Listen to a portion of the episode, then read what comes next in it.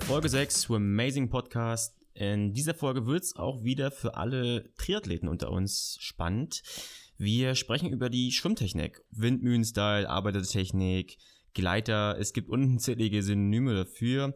Letztendlich kommt es aber nur auf eine Sache drauf an. Und äh, was das für eine Sache ist, äh, klären wir gleich zum Anfang der Podcast-Folge. Wir sprechen darüber, wie lief der Prozess dann vom Hochleistungssportler zum Coach. Und äh, Jan verrät äh, die Story, wie es dann zu der Zusammenarbeit mit äh, Sebi Kienle kam. Das alles in Folge 6. Viel Spaß!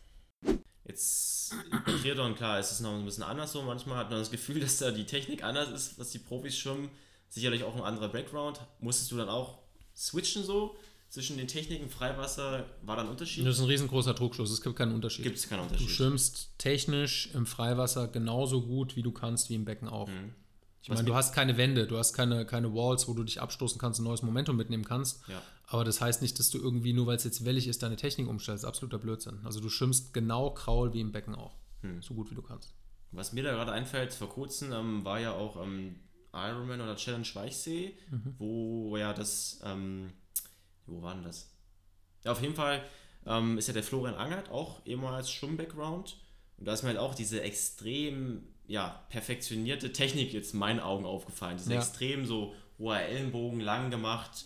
Ja, ähm, sowas fällt sofort auf im Triathlonrennen. Also, also wenn da einer ist, so, wow. der, wenn da einer ist, der einen Schwimm-Background hat und der gut schwimmen kann, das siehst du sofort. Das, das ist natürlich klar, als erster aus dem Wasser gekommen, aber dieser Unterschied und danach hast du halt die, ja, ich sag jetzt mal die typische Triathlon-Technik, jetzt sage ich mal, blöd jetzt gesagt gesehen. Windmühlen-Style. Ja, also Windmühlen-Style. Zum Beispiel auch Jan Frodeno fällt mir mal extrem auf, das ist also so gefühlt so, so eine Arbeitertechnik.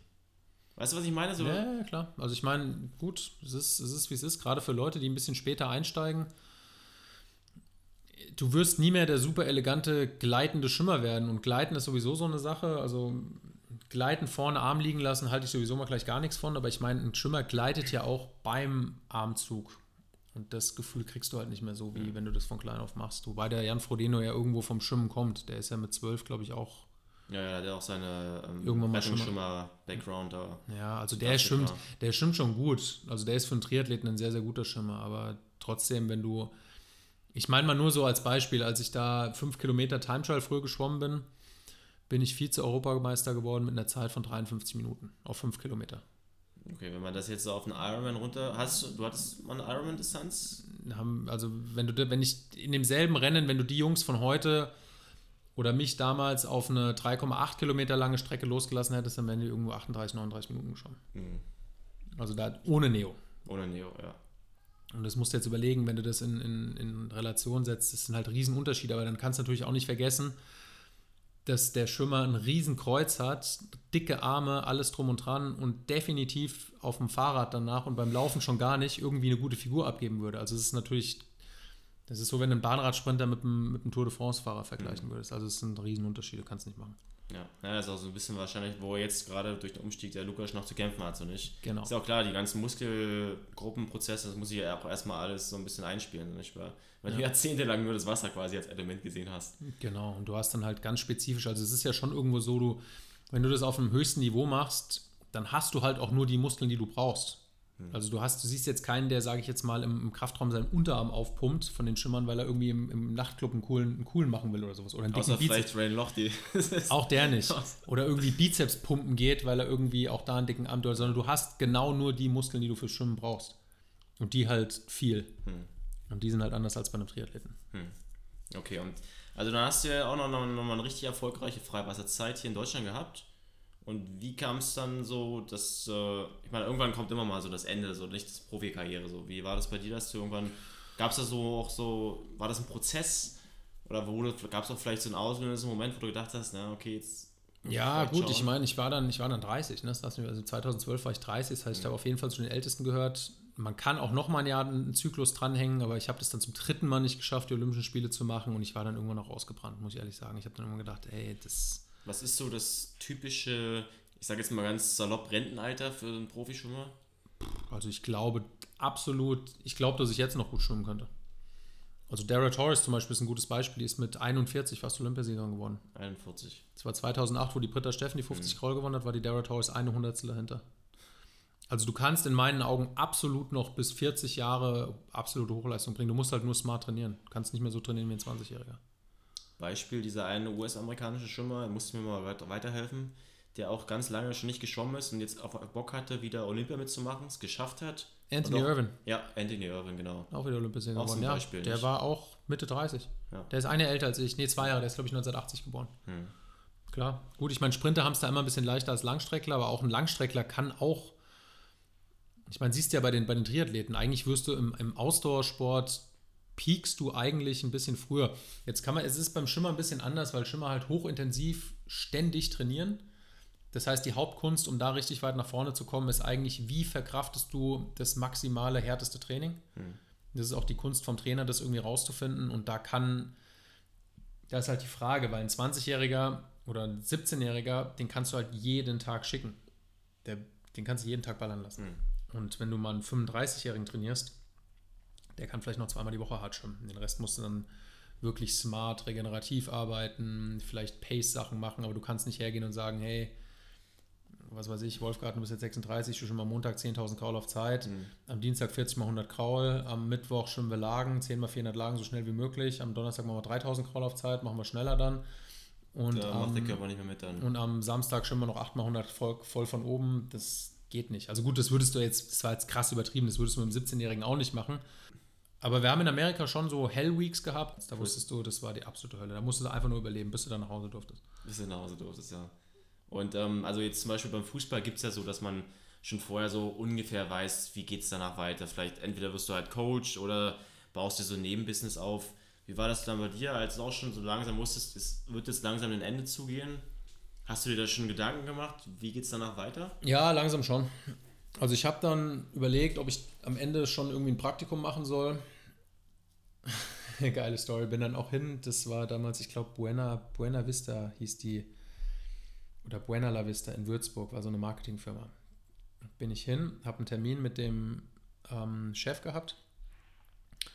Meine Frau hat damals noch gesagt, die hat auch noch am, der Personalentwicklung gearbeitet. Also sie weiß im Prinzip, wie du einen Job kriegst und wie nicht. Hm. Die hat gemeint, willst du dich nicht ein bisschen vorbereiten? Willst du nicht hingehen? Ich dachte, nee, nee, mach ich schon. Hab mich hingehockt, ganz cool, ihm gegenüber und hab gesagt, ja, so, was kann ich denn hier machen? Du warst selbstbewusst. Und er hat gesagt, willst du mich verarschen? Und ich habe gedacht, du willst jetzt irgendwie mir mal sagen, was kannst du mir anbieten? Was war das jetzt für eine Firma dann? So, so Marketingzeug. Achso, okay. Hm. Also nein, nicht mit Schwimmen jetzt. Nee, nee, nee, nee, Sinne.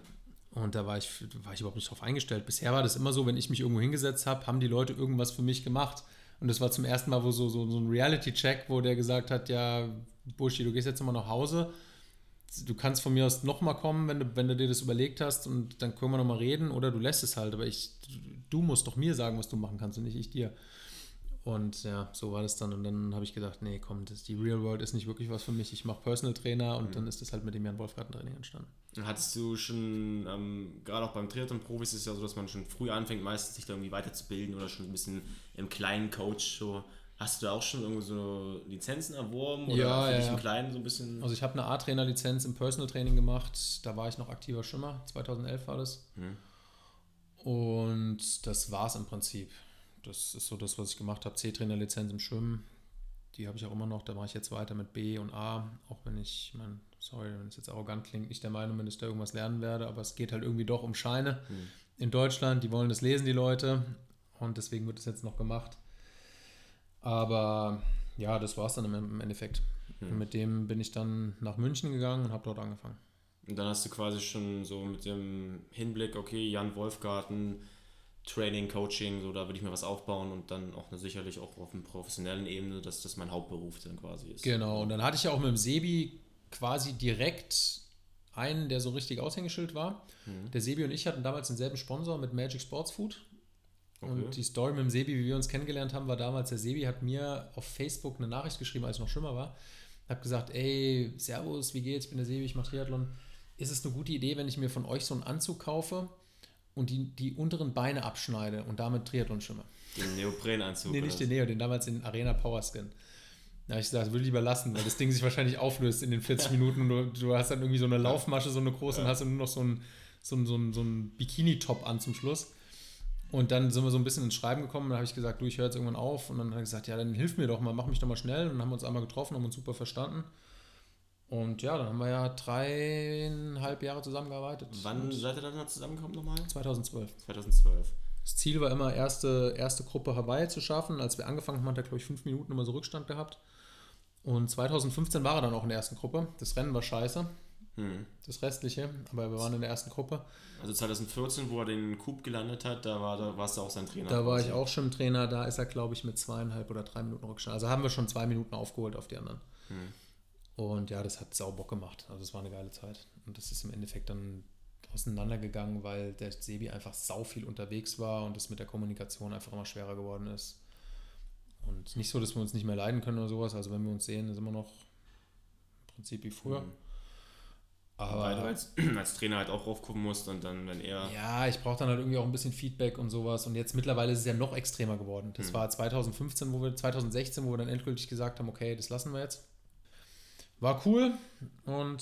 Hast du quasi gleich zum Anfang des Coachings einen riesen Fisch aus dem Teich gezogen. Ja, nicht also kann man so sagen. Also das war ja auch so ein bisschen klar. Für mich ein Aushängeschild und für ihn war es eine super Möglichkeit und auch für den Lubosch war es eine super Möglichkeit, um da so ein bisschen was über Schwimmen zu lernen. Hm. Der Leopold meldet sich. Ja, ja. Ich glaube, wir müssen bald mal eine Pause machen.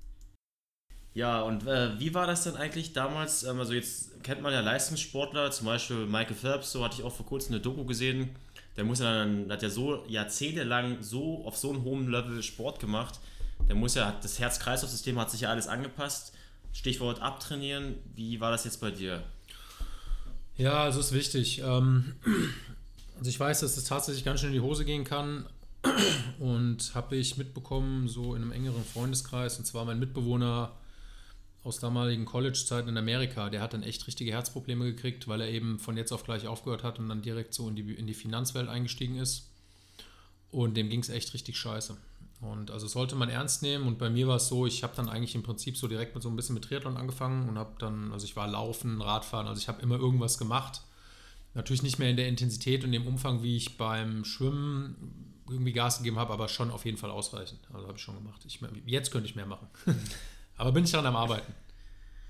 Ja. ja. Und wie lange dauert so ein Prozess dann? Also, was sagt man so generell, dass man, wie oft bist du dann noch ins Wasser gegangen danach dann? Schwimmen bin ich erstmal eine ganze Weile gar nicht gewesen. Ähm, ist aber auch nicht wichtig. Also, du musst jetzt nicht als Schwimmer irgendwie mit dem Schwimmen abtrainieren. Wenn du laufen gehst, ist genau dasselbe. Also, das Prinzip, was halt gefährlich ist, ist der riesengroße Herzmuskel, der sich über die Jahre Leistungssport ähm, antrainiert. Und der war bei mir tatsächlich groß. Ich glaube, ich hatte ähm, wie misst man das? Ich glaube 1,5 Liter Herzvolumen. Also 1500 Milliliter, was ziemlich groß ist. Ich glaube, normaler Mensch hat ungefähr einen Liter. Und auch 8,6 Liter Lungenvolumen. Und ähm, ja, also ich meine, ich würde schätzen, so ein Jahr sollte man sich dann schon Zeit geben, das irgendwie abzutrainieren. Aber bei mir, wie gesagt, ich bin immer gerne Rennrad gefahren, dann auch gelaufen und ich, also ich glaube nicht, dass das bei mir irgendwie ein Problem geworden ist. Also ich habe immer irgendwie ein bisschen was gemacht. Hm. Ja. Ja, und wie war das dann? Also, du hast ja dann noch quasi aufgehört, ja, sag ich mal, aktive Karriere, Profikarriere. Mhm. Und äh, hast ja auch schon gesagt, du hast dann gleichzeitig so ein bisschen schon das Coaching angefangen. Und äh, wo oder an welchem Punkt hast du dann gedacht, so ja, ich habe irgendwie Bock, was Eigenes zu schaffen, so was Eigenes zu machen? Gerade auch mit dem Background, dass du dann eben auch in die Coaching-Szene so ein bisschen reingeschlittert schon bist. Wie war das dann? Du, relativ schnell. Also ich meine, ich bin schon irgendwo ein Typ, der, glaube ich, schon selbst reflektiert ist. Also ich setze mich schon mit mir selber auseinander und bin auch ziemlich ehrlich zu mir, würde ich sagen. Und ich habe also relativ schnell gemerkt, dass ich mit Autorität ein größeres Problem habe. also ich bin nicht der klassische Typ, der irgendwie in einen normalen Anstellungsjob gehen kann, weil ich mich früher oder später immer mit den Leuten, die sage ich mal, jetzt Kontrolle über mich haben, in die Haare kriege. Das ist einfach schon immer so gewesen und das ist wahrscheinlich auch weiterhin so. Kann man jetzt sagen, kannst vielleicht mal dran arbeiten, ja, wahrscheinlich, aber ähm, also ich habe dann relativ schnell für mich entschieden, dass es besser ist, wenn ich was Eigenes mache. Und ja, deswegen dann die Personal Trainer Schiene und dann später im Prinzip aus demselben Konzept ähm, Amazing. Mhm.